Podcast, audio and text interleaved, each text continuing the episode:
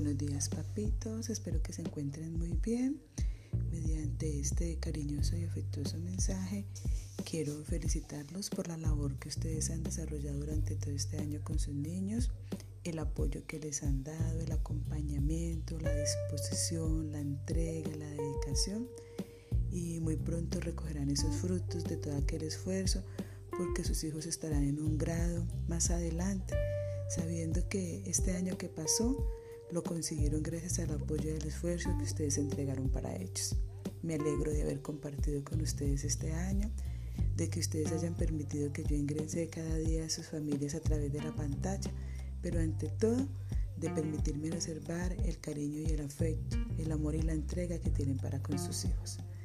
Feliz grado tercero y próspero año grado cuarto.